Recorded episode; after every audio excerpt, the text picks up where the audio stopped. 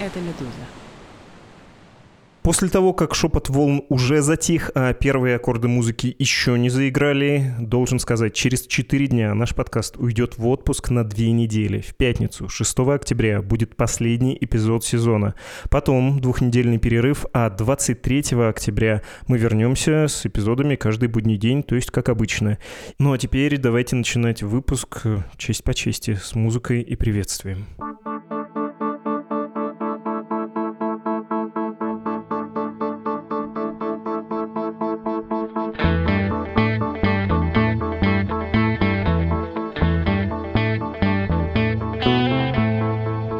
Здравствуйте, это подкаст «Что случилось?» о новостях, которые долго остаются важными. У микрофона Владислав Горин. И вот такая новость, как и принято с давним началом и очень, очевидно, длинными последствиями. Непризнанная Нагорно-Карабахская республика Арцах больше не существует. В эти выходные, а мы говорим о последних днях сентября, начале октября 2023 года, оттуда уехало чуть больше 100 тысяч человек, то есть практически все население.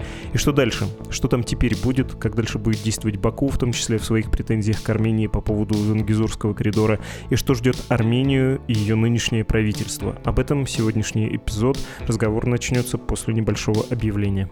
Игорь, продай немножечко валюты на рынке, потому что курс рубля отлетел в космос. На каких столпах, ну, столбиках или подпорках держится российская экономика? И выстоит ли вся эта конструкция во время войны и санкций? Я экономический журналист Маргарита Лютова. И это новый подкаст «Медузы» «Отрицательный рост». В нем мы будем разбираться, как все работает в российской экономике, как было, как есть, как возможно будет и как могло бы быть. Мы видим, что экономика находится на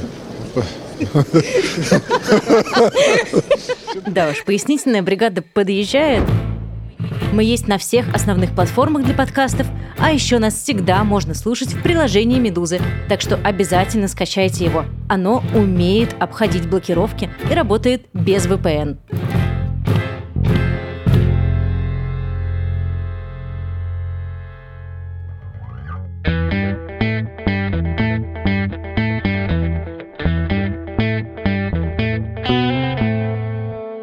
С нами сегодня старшая исследовательница международной кризисной группы на Южном Кавказе Олеся Вартанян. Здравствуйте, дорогая Олеся. Здравствуйте.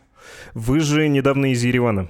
Да, только вот недавно приехала и буду какое-то время еще в Тбилиси, а потом обратно вернусь в Армению. Расскажите про свои впечатления. И были ли вы, кстати, в районе Карабаха, в Горисе? Это город в Армении с западной стороны от Лачинского коридора, того самого, который связывает э, Армению с Карабахом? Ну вот я приехала в Ереван э, буквально за два дня до начала всей этой военной операции. Конечно же, сразу же пошла встречаться с разными людьми в правительстве, в всяких разных посольствах, организациях. И как раз во время одной из этих встреч у меня начал разрываться телефон, и я увидела то, что начало что-то происходить. Да? Все бросила, сразу же села в машину, поехала разбираться, что и как. И, в принципе, все было понятно, то, что это быстро закончится. Почти два часа понадобилось азербайджанским войскам для того, чтобы занять основные дороги. И моментально начались вот эти все переговоры между Степанакертом и Баку, и в них участвовала не только российская сторона, я вам хочу сказать, но и европейские, американские представители. И вот до самой поздней ночи или раннего утра, как сказать, до 4 утра я была на телефоне, и вот мы тоже как-то разговаривали с разными очень людьми о том, что и как, и там, наверное, все и быстрее бы провозгласилось, так сказать, вот это заявление о прекращении огня, если бы не один пункт. Я просто напомню вашим слушателям, что они договорились о прекращении боевых действий на условии того, что местные власти в Нагорном Карабахе соглашаются разоружить их военные отряды. А был еще второй пункт о том, что они еще параллельно провозглашают, что они расформировывают местное правительство. И в чем была загвоздка, и почему понадобилось еще какое-то время, чтобы это все решить, это было непонятно, кто будет расформировывать, если там властей не остается, да. Ну, мы потом уже поняли, да, вот спустя какое-то время, что это на самом деле была какая-то формальность, что со стороны Баку совершенно не было никакой готовности говорить о каком-то переходном периоде и так далее. Вы, наверное, видели, что уже к концу недели было заявлено о том, что местные органы власти, они расформируются. Если меня спросить, то там, наверное, этих властей не было. Уже 20 числа, то есть именно когда провозгласили прекращение огня, вот это соглашение, да, потому что люди, которых я знала там на месте, они, наверное, раньше нас всех поняли, что к чему, и все ринулись просто бежать, кто куда, и искать хоть какое-то спасение, потому что как раз вот появилось это ощущение, что все, власти больше нет, спасения ниоткуда не будет, и жизнь э, только чтобы спасти себя, это дело утопающих, да, вот как это говорится, чтобы себя спасти, нужно, в общем, что-то самому делать. И вот, вот эти первые двое суток после того, как э, прекратились военные действия, это был какой-то совершенный кошмар просто в Карабахе. Я разговаривала с огромным количеством людей. Были какие-то люди, которые я не знаю, я встречала там много-много лет назад, и откуда-то они доставали мой номер телефона, и они мне звонили, и все, все умоляли, пожалуйста, пожалуйста, помогите нам, мы должны отсюда выбраться, пожалуйста, пусть нам откроют эту дорогу. Ни у кого не было никакой еды, не было ни газа, ни света. Кто-то там из подвалов отказывался выходить, а кто-то бежал на какие-то базы, другие места этих российских миротворцев. Они спали под открытым небом, и это холодное время суток. Ну, в общем, это был какой-то совершенно ужас. И потом, наконец-то, когда, слава богу, объявили, что открывают эту дорогу, то есть азербайджанская сторона согласилась, и весь этот поток полился в сторону Армении, и это был совершенно беспорядочный процесс. И опять же, из-за того, что там все это рухнуло в плане вот власти местной, не было никакой возможности каким-то образом это регулировать. Все просто бегали и искали хоть какие-то там 5 литров бензина, чтобы заправить машины, какие-то грузовики и просто оттуда уехать и люди ехали просто сломя голову. Там две вещи были для меня удивительно. Ну, слушайте, это уже какая по счету война в моей жизни, да, и примерно всегда все по одному сценарию происходит. Но в этой истории меня поразило то, как я не знаю почему, но вот местные женщины Степанакерти, они мне начали говорить, что они пошли домой делать уборку. То есть они начали убирать свои дома, и оказывается, есть такое какое-то поверье, что когда придут вот новые хозяева, эти азербайджанцы, они должны зайти в чистый дом. Меня это совершенно вот как-то, я не знаю, выбило из себя, потому что естественно, как раз ты, наверное, думаешь, что ты хочешь, я не знаю, уничтожить все, хочешь все свалить в одну кучу, и тебе плевать, там мусор остается или нет. А здесь какое-то вот другое понимание. Ну и вот второе, конечно, это было вот слушать тех людей, которые выезжают и не могут с собой увезти все, что хотели бы, и они, например, там сжигали свои какие-то семейные фотографии, потому что очень боялись, что, ну да, новые хозяева зайдут, но все-таки хорошо бы, чтобы они не выбрасывали, да, вот лучше вот все-таки как-то самим это сделать. Или вот другие какие-то истории я слышала, как люди ходили на кладбище, чтобы прощаться, да, там с могилами своих родственников. Я очень переживала, что будет вот как в 2020 году, потому что когда тогда уходили армянские жители из, например, там районов, как Эль-Паджар, они настолько фундаментально уходили, что они выкапывали могилы, да, и здесь я такого не слышала. Я спросила нескольких людей, вот в чем дело, и они сказали, что они просто боятся, что их не выпустят тогда. То есть э, им же все равно нужно было проходить пропускной пункт. То есть могилы остались, и вот я видела, что какие-то памятники начали сами убирать, потому что, видимо, понимают то, что это в первую очередь к чему может прикоснуться рука какого-то обозленного азербайджанского военного, и вот, вот это тоже сами начали делать. Ну, а остальное все шло как всегда, и очень, конечно, было тяжело наблюдать за вот этой рекой или, можно даже сказать, морем машин, которые шли из Карабаха.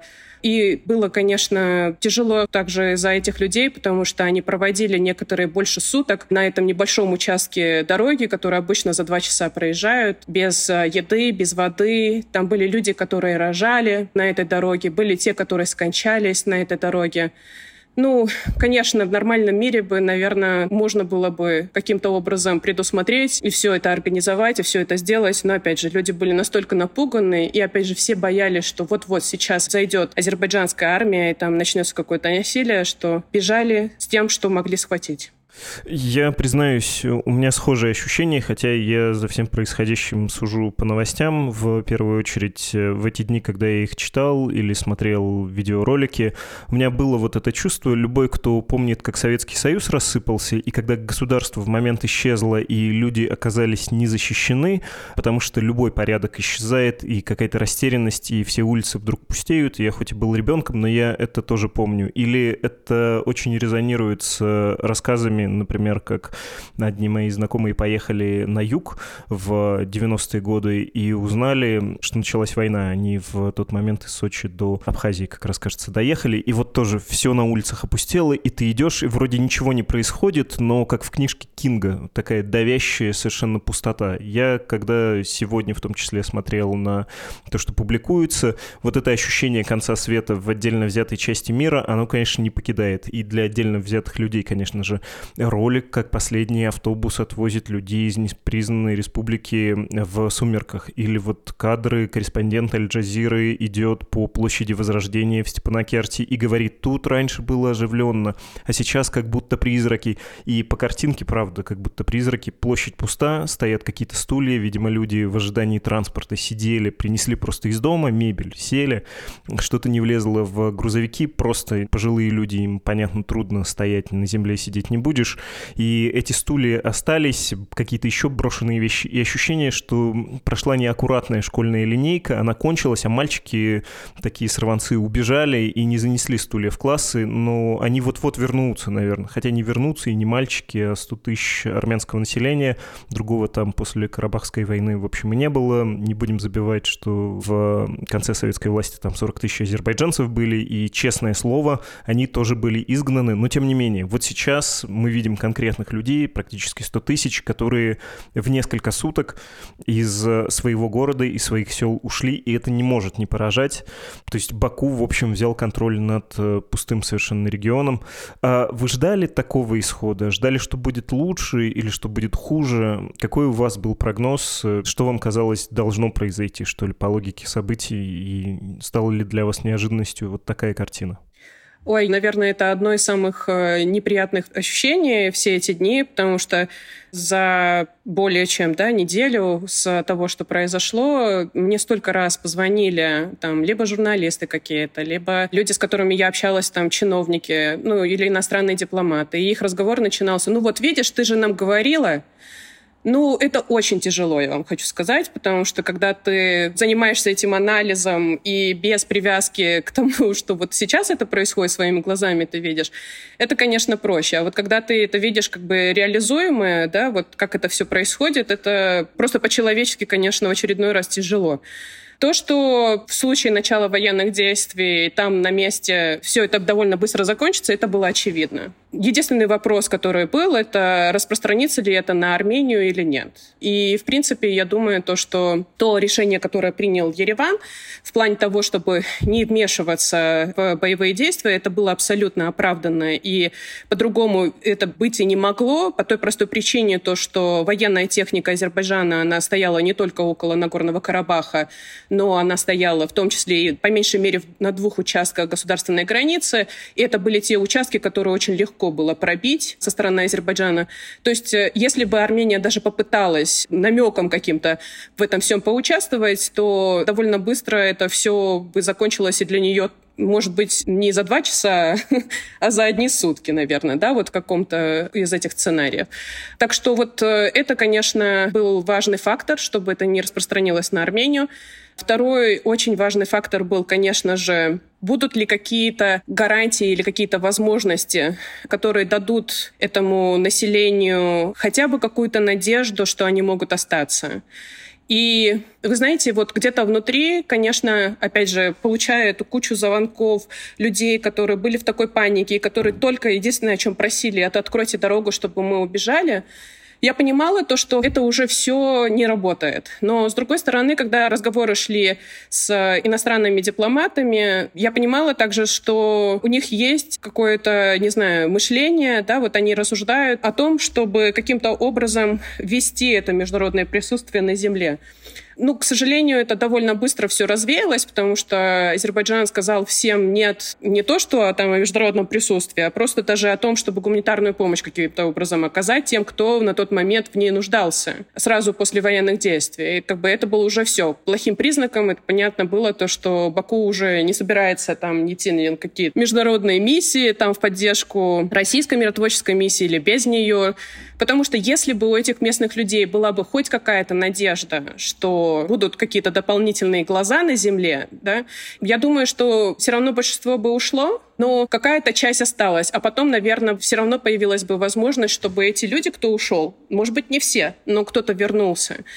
Я помню, как в 2020 году, когда вот произошла эта война в Карабахе, и немножечко поняв, что случилось и как случилось, у меня, например, было понимание, что только сумасшедший туда вернется, в этот Карабах.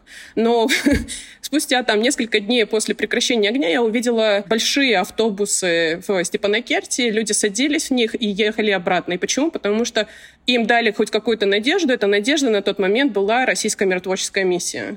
Когда я говорила с людьми после этого, да, на протяжении там, нескольких месяцев после войны, они мне объясняли, что это их земля, им проще жить в Карабахе, чем в каком-то Ереване, что это как бы их окружение, здесь они всех знают, здесь они могут легко какие-то там провернуть сделки, там, начать свой какой-то бизнес, а в Ереване это все невозможно, в Армении это чужая страна.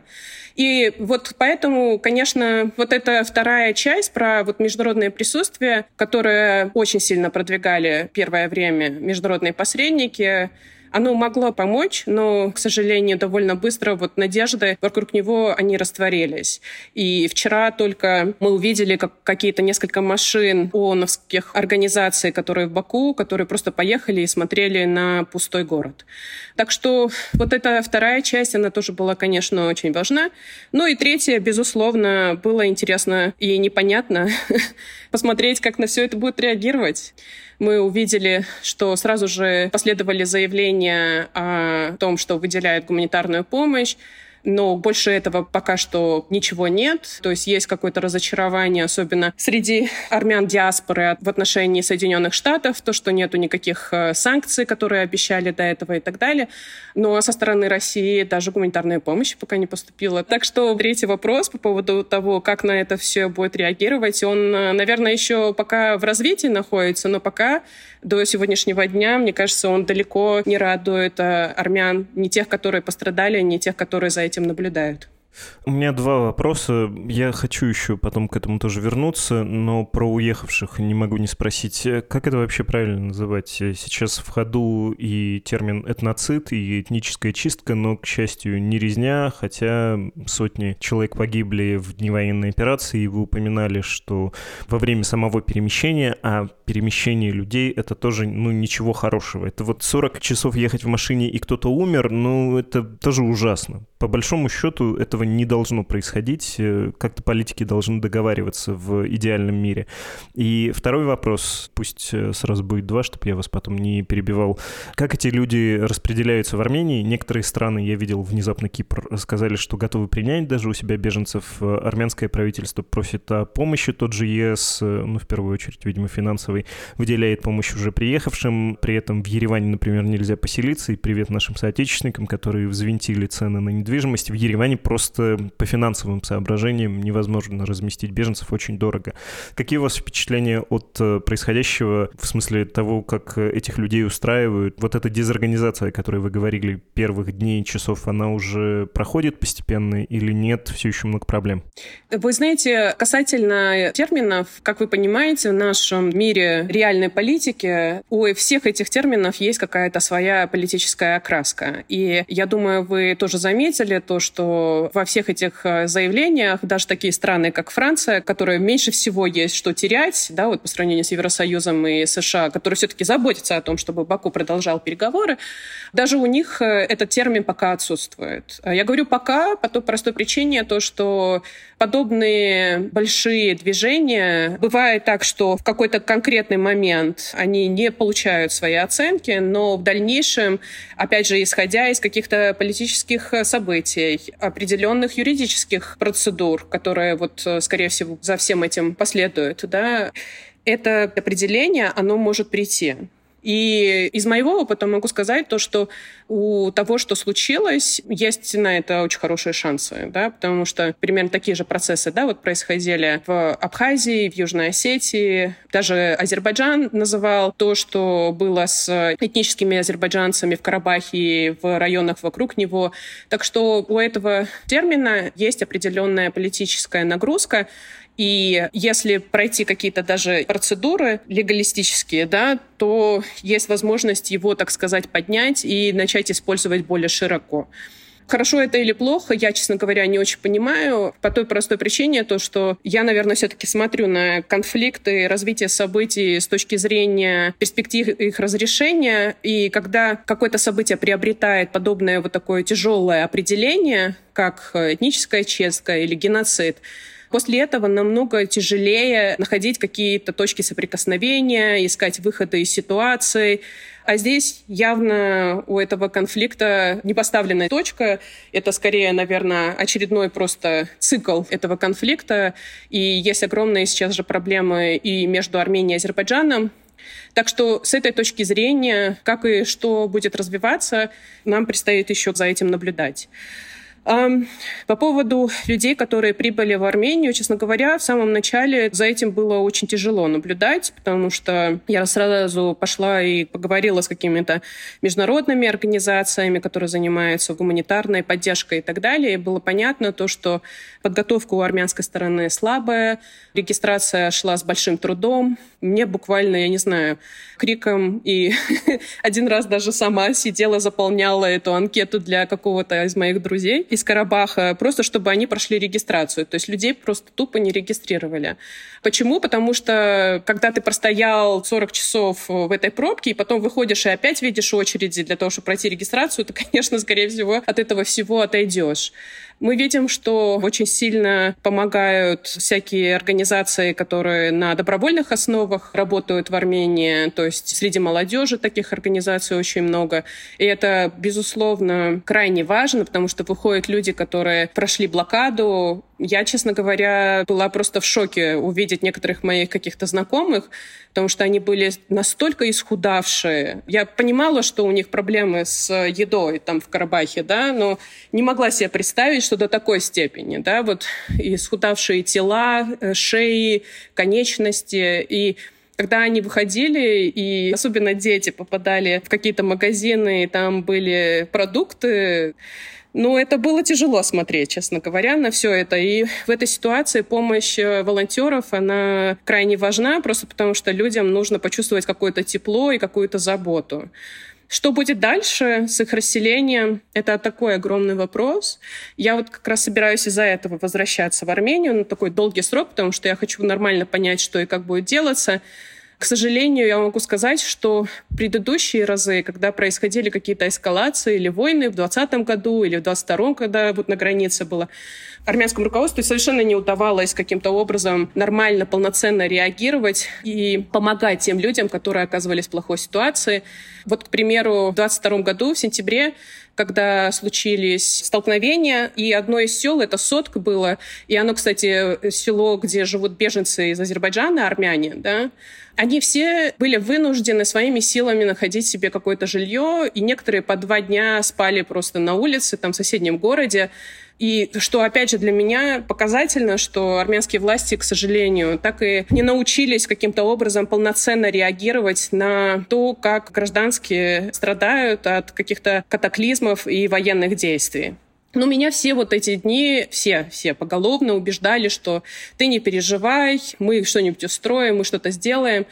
Я из моего, опять же, многолетнего опыта могу вам сказать, что это самое гиблое дело именно вот э, заниматься вопросами беженцев, потому что им могут помогать там, не знаю, один месяц, три месяца, полгода, а потом про них забывают, они становятся изгоями, никто не хочет заниматься их вопросами, никто не хочет э, все время с ними нянчиться, потому что это люди, которые очень часто не могут найти себе работу, они травмированы не только тем, что они потеряли дом, но очень многие из них военными действиями.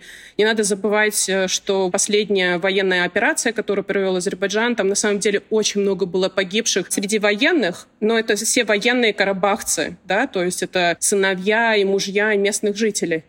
Вот как будет с этими людьми, я не знаю. И честно я могу сказать, что у меня есть какие-то сомнения по поводу такой легкой интеграции карабахцев э, в Армению, потому что из, опять же, моего опыта могу сказать, что карабахцы, они не как армяне Армении, да.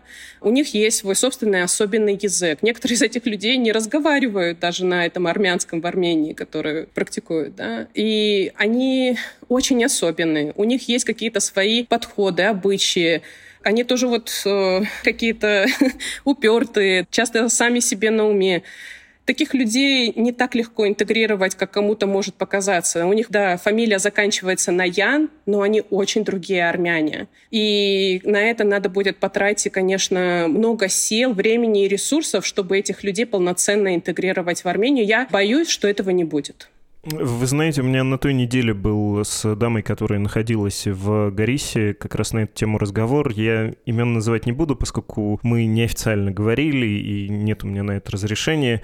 Что она говорила? Ну вот я вижу, как все переполнено, как люди прибывают, прибывают, что много пожилых людей, понятно, молодые уехали, в Карабахе, Арцахе с работой было так себе, а уж после войны 2020 года, вы сами говорили, многие правильно рассудили, что ждать там хорошего видимо, нечего. И еще она сказала, что вы поймите, основной контингент здесь — это простые деревенские люди. Она употребила слово «колхозники», но, понятно, мы говорим о сельских рабочих или там о фермерах, и им будет очень трудно интегрироваться, как-то заново устроиться в Армении. При этом, сказала она, есть одно «но». Республика Армения де-факто финансировала непризнанный никем, включая саму Армению, Арцах, и если эти деньги употребить на беженцев теперь, то можно все стабилизировать. Действительно, Армения и в форме кредитов, и в форме, как это называлось, финансирования народа Арцаха. Все это осуществляло, там, в том числе в ежемесячном режиме какие-то транши отправлялись. Баку говорил, что это финансирование терроризма. Ну, в общем, то, что помощь есть, никем не отрицается, точнее, что она была. И это довольно существенные деньги.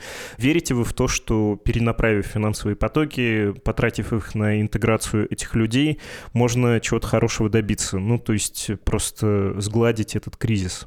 Ну, это копейки, конечно. Наверное, мы должны понимать, что даже без привязки вот к этому конкретному кризису, обычно для того, чтобы обосновать беженцев и потом каким-то образом помочь им интегрироваться, нужны в разы большие средства. Я вам просто пример приведу. Там, например, Соединенные Штаты, Евросоюз, Франция, Швеция, Канада уже сообщили о том, что они выделяют средства. И я помню, что я вот с этой бумажечкой пошла к каким-то международникам и говорю, ну вот, смотрите, денежку дали, они говорят, ну что ты, говорит, это меньше, чем 10% того, что нужно будет, да. Так что это будет очень дорогостоящий процесс, он должен быть долговременным, как это все пойдет, я не знаю, честно говоря. Опять же, у армянской стороны плохой опыт это то, что я видела за последние три года. Ну, мне рассказывают еще про опыт, там, например, землетрясения, которое было в 80-е годы. Ну, тогда еще Советский Союз был. Ну, или какие-то другие катаклизмы, которые случались. К сожалению, в целом, всегда быть беженцем — это очень тяжело. Поэтому я бы, наверное, здесь совершенно никаких ноток оптимизма не добавляла. Еще про один разговор хочу рассказать вам. На этой неделе, прям в выходные он у меня был, с европейским исследователем, который в Армению съездил. И это, опять же, было не под запись, так что снова прошу прощения, без имени будет. И он говорил, что есть такое мнение в среде наблюдающих сейчас за происходящим на месте, что, мол, надо внимательно смотреть на подростков из Арцаха, поскольку они скоро вырастут, и в них уже видна вот эта заряженность реванша, что если найдется кто-то, кто их позовет воевать за Арцах, вернуть его, даст денег на это, то все у такого человека может получиться. Спираль конфликта раскрутится снова. Я был в роли скептика и, понятно, совсем не эксперта, смотрел на это сильно издали, и я отвечал, ну, мне кажется немножко странным это предположение, слишком смелым, поскольку идея армянства не настолько радикальна. Ну и да, и надо сказать, что у этой идеи не такая всемирная аудитория, как у какого-нибудь исламизма, например, да. Это вам не ИГИЛ. И много ли людей найдется, которые проникнутся мыслью, что можно, да, пойти воевать за Арцах, убить, быть убитым, даже из всего армянского народа. Плюс сети поддержки, механизмы интеграции, которые как-то все равно действуют. И начиная со Спитака и заканчивая 2020 годом, как-то эти люди распределяются, уже есть эти механизмы, и если их поддержать, если их сейчас поддержат в том числе европейцы, то люди из Карабаха худо-бедно устроятся в Армении, заживут новой жизнью, свыкнутся, и да, конечно, они будут вспоминать Арцах и Карабах, но это будет печальная история из прошлого. Пойти туда снова воевать будет желающих мало. Рассудите нас с этим собеседником, который тоже, в общем, не свое мнение высказывал, а скорее опирался на то, что ему коллеги рассказывают. Я думаю, то, что вот у этой всей истории последних дней, наверное, одно из самых горьких последствий как раз то, что все это приведет к большей эскалации вообще в отношениях между армянами и азербайджанами на этнической почве. Вместо того, чтобы воспользоваться возможностью и поставить точку в этом конфликте и начать его распутывать, что случилось, это Азербайджан еще больше углубил этот конфликт и заложил не то, что одно, а сразу несколько мин нам на будущее.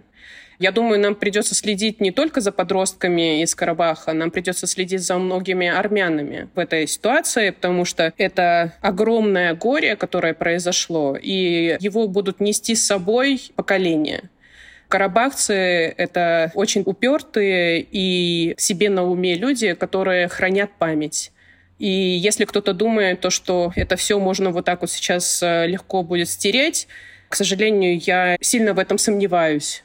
И более того, мне кажется, то, что, к сожалению, у этого всего будет глубокие корни, в том числе и в самой Армении. Потому что война 2020 года были люди, которые могли сказать, что мы сами виноваты, а вот сейчас то, что произошло, во-первых, это было абсолютно не нужно, оно происходило на фоне того, что Армения шла на все уступки, Карабах был готов э, к тому, чтобы идти на переговоры и интегрироваться. И я не думаю, то, что это так легко пройдет. У этого есть еще второе выражение. Я не знаю, насколько у вас была возможность наблюдать, насколько сейчас есть э, рост антироссийских настроений. Судя по репортажам, судя по текстам, это, в общем, уже общее место, что Россия как минимум предала, как максимум была э, виновницей этого конфликта и там чуть ли не разрешила Алиеву это сделать, дала понять, что он может действовать. Ну вот я разговаривала с какими-то карабахскими ребятами, которые были на войне именно, да, то есть они на военных позициях, и они говорили, что примерно за 20 минут до начала атаки российские миротворцы сложились и начали уезжать. То есть, ну, понятно, что им, может быть, это нужно было для собственной безопасности, но для местных, понятное дело, то, что это было прямым предательством, да, потому что они, по крайней мере, могли им сообщить. И более того, я как понимаю, скорее всего, могут быть это какими-то выдумками, но это, так сказать, многоговорящее в языцах сейчас сказание среди карабахцев о том, что когда азербайджанские войска продвинулись внутрь Карабаха и достигли каких-то мест, где стояли российские миротворцы, то армяне видели, как они вместе стояли курили. То есть это такое вот предательство для карабахцев. Даже самые, так сказать, пророссийски настроенные местные люди, которых я знала, употребляли те слова, которые, наверное, для эфира не подойдут совершенно. Например, какие-то люди, которые, да, ринулись на российские военные базы, чтобы найти какое-то укрытие из-за того, что они боялись, что сейчас зайдут азербайджанцы и начнется какая-то резня. Например, одна женщина, она привела туда свою пожилую мать, и мы с ней разговариваем, и я говорю, ну, что ты сидишь тогда на российском военном объекте? И при этом она говорит, ну, а куда мне еще идти? И она материт их просто от начала до конца, да. Для женщины в Карабахе, чтобы она материлась, это, конечно, надо очень многое э, сделать. И поэтому я думаю, что вот э, даже на общественном уровне то, что переживают карабахцы, оно находит свое отражение и в Армении. И мне кажется, то, что если до этого это были вот какие-то просто словесные обмены между какими-то там политиками, которые очень далеко, там в красивых костюмах, костюмах, стоят э, за какими-то трибунами и так далее. Сейчас это, конечно, уже свелось до какого-то общественного уровня, и отрицать э, вот этот угол всей этой истории, наверное, неправильно. Я хотел бы подчеркнуть, что мы говорим об общественном мнении, потому что де-факто, конечно, мандат миротворцев ничего такого не предполагает. И тем более это мандат двойной, и то, что они курили с азербайджанцами, ну а чего они еще могли сделать? И те же претензии предъявляются и будут предъявляться любым миссиям, включая европейские. Функции достать оружие и отстреливаться у миротворцев нет. В принципе, я не оправдываю, я скорее пересказываю то, что говорят э, эксперты, да, и это совершенно не отрицает того, что вы сказали, потому что если это есть в общественном мнении Армении, это уже фактор. Ну, я с вашими собеседниками-экспертами тоже с большим удовольствием насчет этого поспорила. Я все эти дни слышала каких-то российских, в том числе и независимых экспертов, которые всячески вот э, ссылались на то, что ой, ну мандата у них нет, ой, там, ну это, ой, ну то со. Слушайте, мы же все понимаем то, что 2000 человек на земле без оружия ничего не могли сделать. Но мы же в то же самое время понимаем то, что сила российской миротворческой миссии в Нагорном Карабахе, она жизнилась на поддержке Москвы политической поддержки Москвы. То, что российская миротворческая миссия была уже не в состоянии каким-то образом сдерживать Азербайджан, это было на протяжении всех этих полтора лета, особенно последние девять месяцев, как шла эта блокада. Россия вместо того, чтобы каким-то образом помочь разрешить эту ситуацию, каким-то образом помочь что-то сделать в этом направлении, она что сделала? Она оставила палки в колеса и ставила вето на любые попытки обсуждения. Это в Совете Безопасности, когда там какие-то европейцы, американцы начинали там аккуратно предлагать, ну давайте там, может быть, что-нибудь еще придумаем, там какое-то международное участие там обсудим. Они громко захлопывали дверь. Поэтому говорить о том, что Россия ничего не могла сделать, это неправильно. Россия прекрасно могла сделать. Она должна была включиться в процессы, она должна была помогать разрешать эту ситуацию вместо того, чтобы смотреть, как это все, как снежный ком, скатывалось вниз и она просто потом стояла и лицезрела, как это все происходит. Поэтому я все понимаю насчет этих российских комментаторов, которые говорят, ну что вы хотите, чтобы они там тоже пошли воевать? Никто не хочет, чтобы российские военные где-то там воевали. Особенно при сегодняшней ситуации им вообще никто не доверяет на армянской стороне. Да? Здесь была проблема в том, что Россия не то что сама не участвовала в разрешении этих проблем и кризиса, который сложился в Карабахе перед началом военной операции, она других даже не пускала это делать. И в конце вообще это, конечно, уму непостижимо. Все эти дни, что мы слышали, просто пыталась переложить свою ответственность на то, что это все Пашинян виноват. Ну, как-то это, конечно, очень неприглядно выглядит. Хорошо. Хочется вас спросить про то, что вы очень коротко произнесли, про возвращение армян. Как вам кажется, есть ли вариант, что какая-то часть армян вернется в Нагорный Карабах, получит паспорта Азербайджана? Мы видим фотографии, которые публикуют Баку, и армянские телеграм-каналы очень иронизируют по этому поводу, крайне язвительно отзываются. Вот обещанная, дескать, реинтеграция народа Арцаха, аж два человека пришло получить паспорта. Думаете, Думаете ли вы, что сколько-то заметно будет все-таки возвращение, уехать, покинуть свой дом? Это большое испытание, и понятно, что кто-то может сказать, пропади все пропадом, при любом раскладе я хочу вернуться. Ну, из этих двух человек одна женщина, она была российская гражданка, а второй мужчина, я попросила своих друзей из как раз этого села, которое он называл, чтобы они выяснили, и они этим занимаются. Мне тоже интересно, кто этот мужчина. Что бы там ни было, я хочу сказать то, что никогда не говори никогда да, потому что вот сегодня у нас вот такая ситуация, и понятное дело, что если бы у этих людей э, была хоть какая-то маленькая надежда, что они будут жить там в безопасности, мы бы такого потока огромного людей э, из Нагорного Карабаха не увидели. Их было бы значительно меньше. Как сложится ситуация в дальнейшем, мы никто не знаем. Есть вот, например, э, та ситуация, которая сложилась э, в грузино-абхазском конфликте, да, когда тоже все грузины были вынуждены оттуда выйти из Абхазии, но в какой-то момент достигли какой-то договоренности, и часть грузинского населения, это в основном люди из э, восточной части Абхазии, им дали возможность, и они вернулись. Они живут в ужасной ситуации, у них до сих пор проблемы с документами, бесправное положение, разложение, преступность, э, проблемы с получением образования на родном языке, постоянные проблемы с медициной и так далее. Да? Но вот такой прецедент какой-то существует. Что будет с Нагорным Карабахом, я не знаю. Но можно же было бы, наверное, предположить, что ну, наверное, не в этом году, но через какое-то время, если в Баку действительно хотели бы рассматривать такую перспективу по той или иной причине, либо просто политически им это выгодно будет, либо они на самом деле в какой-то момент поймут, что это была катастрофическая ошибка, то, что случилось, то они могли бы, например, предложить этим людям, чтобы они приехали, посетили свои могилы. А верите вы в это, опираясь на опыт предыдущий, что ли, вот после 2020 года, когда, ну, и Карабах, и не карабахские оккупированные территории, которые в свое время армяне заняли с надеждой, что вот Азербайджан признает Карабах, а мы им эти районы отдадим. Видно же, что там происходит. Приезжает Алиев, посещает э, новопостроенные на нефтяные деньги домики, какие-то поселенцы, вновь э, из Азербайджана туда приехавшие, показываются, но все это даже по видео видео выглядит так, что вот этот новенький аэропорт и все эти новенькие дома, они несколько в пустоте находятся. Ну, потому что там делать нечего, работать там негде, и уехавшие когда-то, в том числе армяне, азербайджанцы, они туда не горят желанием возвращаться, поскольку, ну, не зацветет этот край, эти земли, видимо, будут окраины и депрессивные территории, просто потому что там, ну, не знаю, никакого крупного предприятия нет, э, которое могло бы заработать и обеспечивать долговременное благосостояние всем, кто живет в округе. Ну, мы посмотрим, конечно, как и что будет развиваться с азербайджанской стороны в этом плане. Но, вы знаете, Владислав, э, президент Алиев не вечный. Да, сейчас э, нефть очень в ходу, но мы же помним, как, например, 90-е годы было иначе. Так что есть какие-то вещи, которые продолжают меняться. И вот до этого мне задавали вопрос насчет реваншизма, да, как раз для того, чтобы каким-то образом снизить вот эту эмоциональную нагрузку очень тяжелую среди армянского населения, наверное, стоит опираться в том числе и на ошибки, которые были допущены до 2020 года.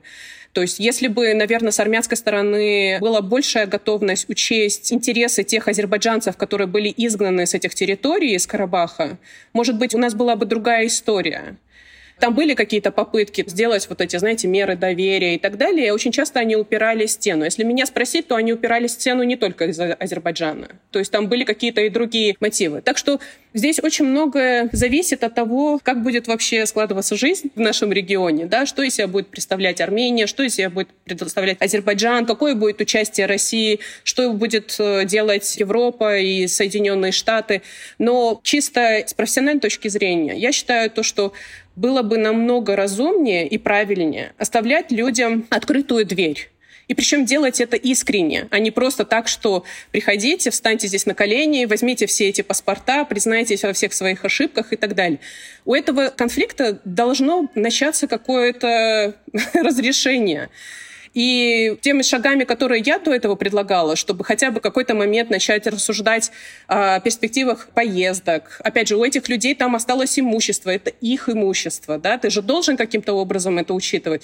Там есть какие-то монастыри, которые типа Нотр-Дама для Франции, да, вот для армян. То есть есть какие-то вот такие вещи, которые могли бы способствовать, по крайней мере, разговору. Опять же, не прямо сейчас, когда очень сильно больно и обидно, и все, что мы мы слышим, это людей, которые плачут, либо из-за того, что у них погибли родственники, либо из-за того, что они лишились дома, либо и по той и другой причине одновременно. Но в дальнейшем надо людям оставлять какую-то возможность для того, чтобы у них было какое-то будущее, да, вот, э, чтобы они могли туда ездить, они могли хотя бы посещать могилы своих родных. Это не решит конфликта. Но это, по крайней мере, может быть, э, поможет немножечко сбавить тот накал, который есть сейчас, в будущем, опять же. Я тяжело вздыхаю, потому что не представляю, как себе ни та, ни другая сторона могли бы позволить такую степень великодушия, что ли, и начало выхода из этого конфликта. Ну вот мы с вами разговариваем, я прямо сейчас зашел в один из телеграм-каналов, там видео опубликовано, как в Степанакерте уронили крест христианский на горе, и местные жители там переговариваются, это наш крест уронили? Да, а чего они, зачем? И язвительный автор телеграм-канала, пишет, а затем же, зачем мы в Нахичеване все следы присутствия армян э, уничтожили, чтобы духу нашего тут не было, и все забыли, что мы тут когда-то жили на своей родине с большой буквы. Ну, то есть, э, в первую очередь, по внутриполитическим причинам, не понимая, как в Азербайджане и в Армении могут себе это позволить. Давайте, вот, держа в голове эту мысль, поговорим еще, боюсь, несмотря на то, что мы долго беседуем, эту тему тоже нужно обсудить, про внутриполитическое положение в Армении. И я бы тут э, спросил следующим образом. Наверное, чтобы не быть голословным, нужно привести цитату из э, репортажа, который выходил на «Медузе» с первых дней протеста, потому что хочу я спросить про то, удастся ли сместить Никола Пашиняна на волне вот этого недовольства арцахской политикой и результатами того, что Пашинян делал. Текст, который я уже упоминал, называется «Вдруг здесь начнется. Как новости о боях в Нагорном Карабахе встретили в Ереване репортаж «Медузы». Он вышел 20 сентября, и обширная цитата. Что касается площади республики, здесь к пяти вечера собралось около трех тысяч человек. Даже через пару часов, когда их число увеличится в полтора с лишним разом, все они смогут свободно разместиться всего лишь на четверти этого огромного пространства в центре Еревана. Но площадь будет в распоряжении митингующих целиком. Еще днем активисты технично заняли все выходящие к ней городские улицы и блокировали движение машин. Где-то группа молодых людей просто села на проезжую часть, в другом месте девушки расположились на поставленной поперек дороги городской скамейке. Лусине Манукян – одна из тех активисток, кто еще днем со всех сторон блокировал площадь республики от машин. Она одета в футболку с орнаментом, таким же, как на флаге Арцаха. Лусине рассказывает, что носит ее уже пять лет, то есть с тех пор, как пришло правительство, которое сдает наши земли туркам. Турки, для тех, кто забыл, это в таком вот с ксенофобским душком дискурсе. Несмотря на то, что действия Лусине и части протестующих на площади выглядят явно организованными какой-то политической силой, активистка утверждает, что не связаны ни с какой из партий партий. Я просто армянка, у нас независимый протест. Мы сами решили провести акцию против правительства, потому что у нас там, на Горном Карабахе, братья и сестры, многие воевали и погибли. Но когда корреспондент «Медузы» уточняет, за кого из политиков Лусине Манукян проголосовала бы, если ей так не нравится Пашинян, активистка моментально отвечает «за Кочеряна». Или вот еще фрагмент из этого текста. Когда толпа попыталась прорваться в резиденцию, оцепление в итоге выстояло. Двое участников акции начали ругаться между собой. 20-летний парень, кажется, он только что кинул в полицейских пластиковую бутылку, кричит на женщину за 50. Когда корреспондент «Медузы» подходит к ним, парня уже увел его товарищ, а женщина объясняет, что именно здесь случилось. Он просто хотел похвастаться, а я решила его успокоить. Может быть, он кочеряновский? Мы все тут кочеряновские. А она не называет себя, но говорит, что является общественной деятельницей, состоит в объединении «Мать Армения», которое тоже пользуется поддержкой Кочеряна. Роберт Кочерян, нужно объяснить, э, был и главой Арцаха, и главой Армении. Друг не друг, но очень понятный для Владимира Путина человек. Э, его сын Левон, участник уличных протестов, и задержан был близкий Кочеряну политик, участник недавних муниципальных выборов в Ереване, сейчас называется вот этими людьми руководителем потенциального нового правительства после свержения Пашиняна. Там не Россия, цензуры такой нет, за это не посадят, поэтому можно открыто говорить, давайте соберемся и свергнем правительство, которое не оправдало наших надежд. Олесь, я бы вас так хотел спросить, как вам кажется, может оппозиции сместить до выборов или даже на них Никола Пашиняна и его партию в связи с тем, что произошла, ну вот в национальной мифологии, ну, наверное, не только действительно катастрофа? Ну, у меня контакты с э, армянской оппозицией регулярные. Я многих из них лично знаю много лет, и поэтому могу сказать то, что, безусловно, у них есть э, трезвое понимание, что это большая трагедия, то, что произошло и так далее. Но они также понимают то, что путем выборов э, у них шансов довольно мало. Этому есть немало уже примеров. То, что произошло в 2021 году, когда Никол Пашинян был переизбран, и тогда какие-то активисты из оппозиционного блока, они мне объясняли то, что это была огромная ошибка, и то, что мы вообще как бы в эту историю вписались. Нам нужно было оставаться на улице и протестовать. Так что я не думаю, что они будут просить досрочных э, выборов и каким-то образом укладывать это принятую форму. Если у этого будет какое-то продолжение, то это будет за счет улиц происходить. Какое у этого есть будущее, мне очень трудно сказать, потому что когда 19 числа я вышла в Ереване просто вечером на улицу, я там недалеко жила от э, центра, и пошла просто какие-то продукты купить, чтобы после стольких часов работы хотя бы что-то перекусить. И, конечно же, у меня была возможность немножечко посмотреть вот на тот протест, который собрался на главной площади. И вы знаете, что совсем недалеко от них собрались тоже люди перед российским посольством. Это были сторонники, скорее, Никола Пашиняна. Я, честно честно вот могу вам сказать, что у меня сразу сложилось такое впечатление, что из этого ничего не получится. Да? С одной стороны, как бы я в Телеграме читаю все эти призывы, и особенно с Москвы, которые шли, такое ощущение, как будто бы в российской столице больше хотели смещения и изменения какого-то в Ереване, чем сами армянские жители. Я говорю про тот э, настрой и дух, который был тогда на площади. И, знаете, после этого на следующий день и потом через день я опять разговаривала с какими-то людьми, которые, опять же, придерживаются оппозиционных э, взглядов. И я как бы очень честно, опять же, исходя из того, что мы давно знакомы, сказала, что у меня ощущение, что из этого ничего не получается, и они со мной соглашались. И, в принципе, довольно быстро все это затухло. То есть все эти протесты исчезли, ничего из этого конкретного не получалось. И может ли это все возобновиться? Я, скорее всего, думаю, что да. Если у этого надежды на какой-то успех, э, тяжело сказать. Я думаю, что если чего и бояться сейчас э, господину Пашиняну, то это двух вещей. Первое — это то, что вот эти карабахские жители в какой-то момент э, поймут то, что их не могут нормально обосновать, и они очень сильно разозлятся, и каким-то образом это даст толчок всему этому оппозиционному движению недовольства. Я не знаю, насколько это реалистично. По-моему, сейчас все-таки люди настолько заняты своими пока делами, и мы же видим то, что их в основном селят тоже в районах, а не в Ереване. Вот вы ссылались на высокие цены в Ереване, но, наверное, у этого есть еще и какие-то другие тоже соображения. Хотя нет, вы знаете, я даже помню, мы летом еще разговаривали с одним э, очень приближенным к Николу Пашиняну, и я ему тогда сказала, ну что, вы хотите 120 тысяч человек получить у себя на центральной площади? На что он мне ответил, уж лучше так, чем 120 тысяч азербайджанцев в Ереване. Так что, наверное, даже это их не особо пугает. А вот второй сценарий — это если все-таки между Арменией и Азербайджаном останется какая-то напряженность, и мы увидим, может быть, какую-то военную операцию, в результате которой Армения, может быть, лишится контроля над э, частью каких-то своих территорий. Это приведет к новой волне беженцев, каким-то гуманитарным последствиям и так далее. То это, наверное, большая угроза, честно говоря, для нынешнего армянского руководства, чем вот эти уличные акции, которые мы видели до сих пор. Я понял, что нужно оговориться. Я сказал, приведя цитату про организаторов протестов, это нормально, когда есть организаторы. Опять же, люди, ушибленные Российской Федерацией, думают, что темные силы на злобно гнетут их кто-то финансирует, это всегда плохо. Нет, нормально, если есть организующая сила, если она пользуется действительно возмущением, и когда есть какие-то политики или структура, они, во-первых, могут формировать э, формулировать требования, они могут их э, протесты в смысле организовывать, э, в том числе делать безопаснее, особенно если с полицией взаимодействуют.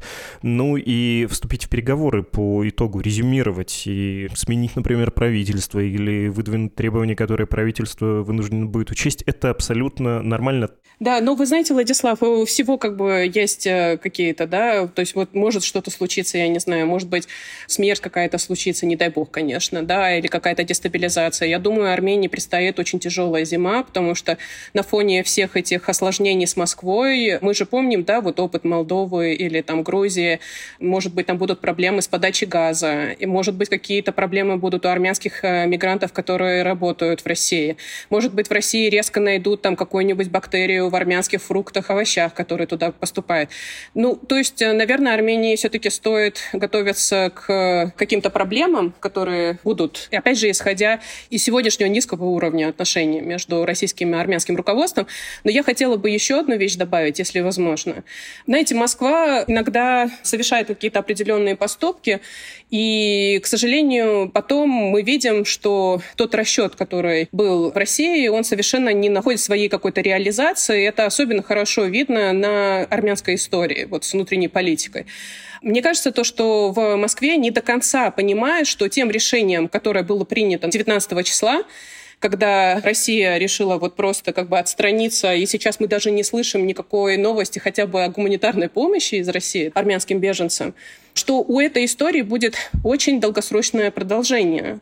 И неважно даже, это будет Никол Пашинян во власти или кто-то из оппозиции, которую, я не знаю, там традиционно кто-то хочет называть прорусскими, по-моему, они проармянские все-таки, да, вот исходя просто из своих каких-то представлений.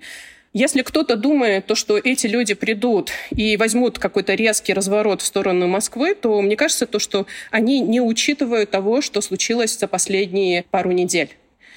И это те события, которые на самом деле найдут свое отражение на очень долгосрочную перспективу, кто бы ни находился во власти в Армении.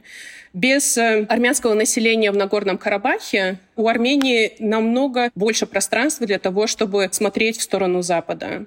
И у Армении, да, есть свои какие-то риски, и никто не отменяет их конфликта с Азербайджаном и с Турцией, но у Армении намного больше пространства для того, чтобы заводить какие-то новые отношения и идти на какие-то шаги без оклятки на Москву.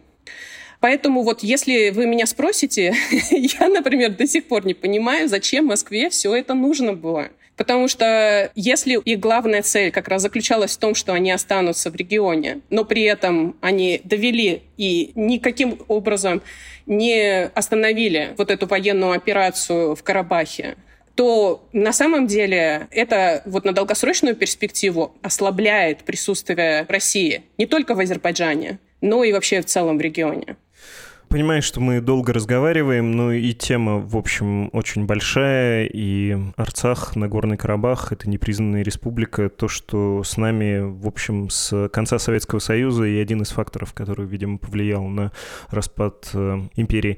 Но все-таки пусть будет последний вопрос, пытаясь сократить, давайте опять объединю два в один. Э, что сейчас будет делать Баку? И в отношении людей из Арцаха, в том числе представителей правительства, плюс там были люди, которые представляли и правительство, и военное руководство, рангом пониже, чем президентский. Все знают про Варданяна. А, как вам кажется, будет ли Баку вот в таком символическом смысле обострять? Устроит ли он какой-нибудь суд над незаконными формированиями их представителями или того же Варданяна отпустят? Тем более, что Российская Федерация, он чужой человек, даром, что от гражданства отказался. И второй вопрос про Зангизур. Я понимаю, как на это смотрят многие армяне сейчас. Почему Арцах еще так болел и болит и будет болеть? Потому что Азербайджан воспринимается еще и в союзничестве с Турцией как э, такая рифма к другой национальной катастрофе, к резне в Османской империи. Ассоциируется, конечно, с взаимными претензиями конца советского времени, когда был де-факто обмен населением. А, выглядит все это такой нехорошей перспективой, что уступим здесь, и вот проиграли здесь, а Баку же не остановится, мы же их знаем, и они уже говорят про коридор через юг Армении в Нахичевань, и слово-то какое коридор, да, в духе Второй мировой войны, Данцикского коридора, что Арцах не конец, что Алиев продолжит. Как вы полагаете, каким образом будет вести себя господин Алиев, бакинское руководство? Будет ли все, что сейчас случилось, воспринято триумфом, и Баку остановится, или продолжит давление, поскольку может?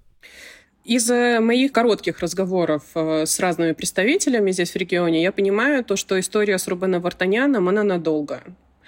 К сожалению, в азербайджанском руководстве его считают человеком, который лично оскорбил президента Алиева, а из всего прошлого нашего опыта мы знаем то, что это ничем никогда хорошо не заканчивается, кто бы за него не просил и кто бы за него не вмешивался. Так что, к моему огромному сожалению, с человеческой точки зрения, я не знаю, я никогда не разговаривала, я не встречалась с Рубеном Вартаняном, я понимаю то, что у него не очень хорошая перспектива на ближайшее будущее, и, наверное, в этом плане, вместо того, чтобы писать какие-то призывы, стейтменты или кого-то там просить, чтобы они надавили на Баку, может быть, стоило бы все-таки нанять каких-то хороших адвокатов, в том числе и в России, у которых есть лицензия на работу в Баку. Благо, такой опыт есть э, прошлых лет, э, там, когда в Азербайджане арестовывали каких-то оппозиционеров. Шансы маленькие, но, по крайней мере, к человеку будет кто-то ходить, смотреть, как он себя чувствует, и, может быть, выносить какую-то информацию на публику.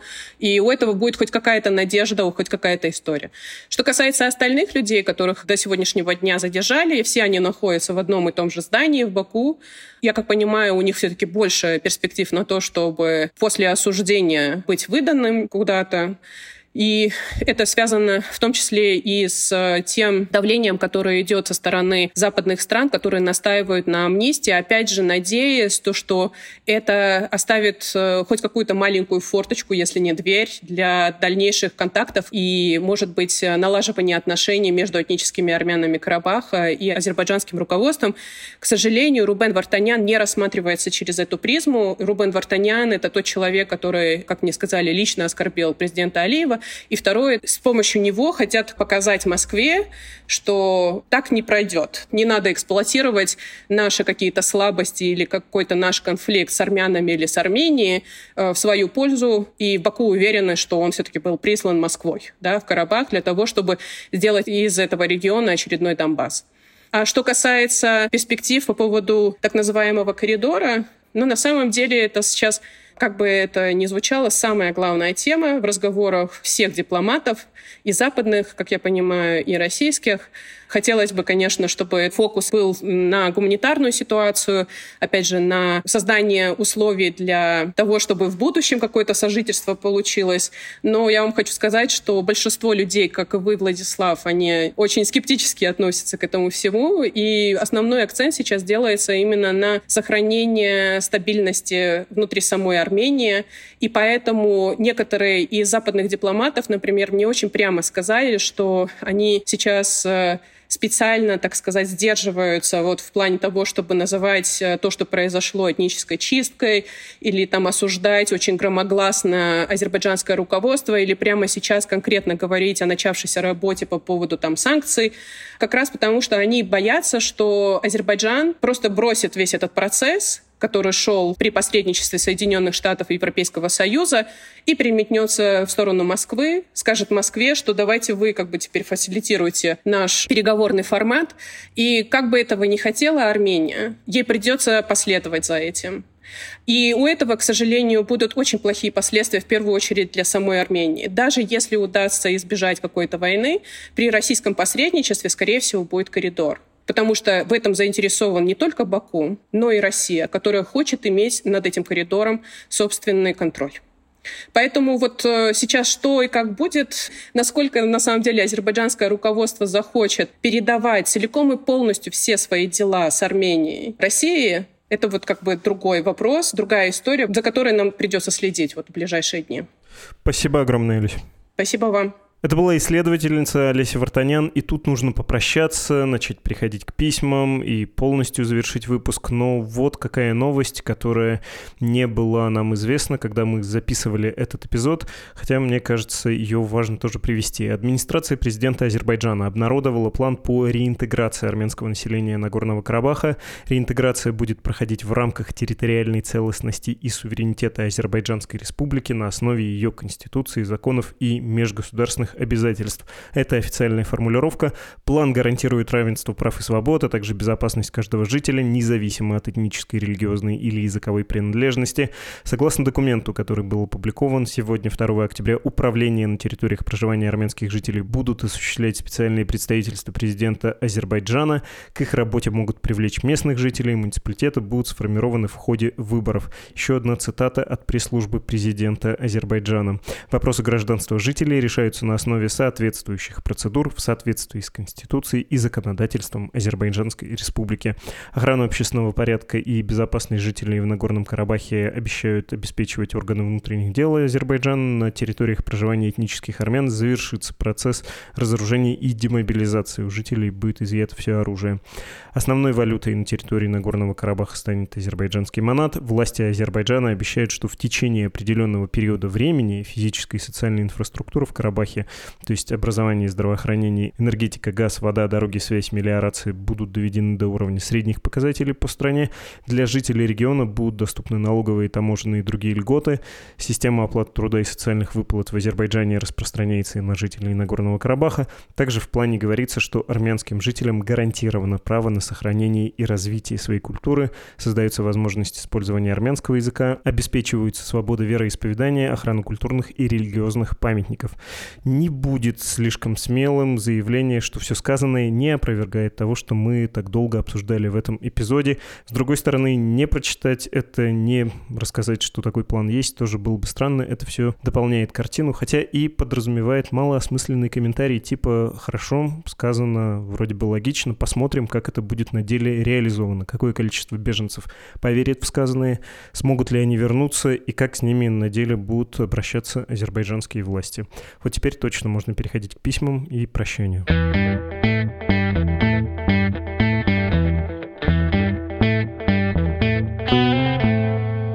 Письма. Вы отправляете их на адрес подкаст собакамедуза.io, а я в конце каждого эпизода или почти каждого читаю и комментирую. Специально пошел посмотреть, были ли за это время, которое прошло с последнего эпизода, письма про Карабах.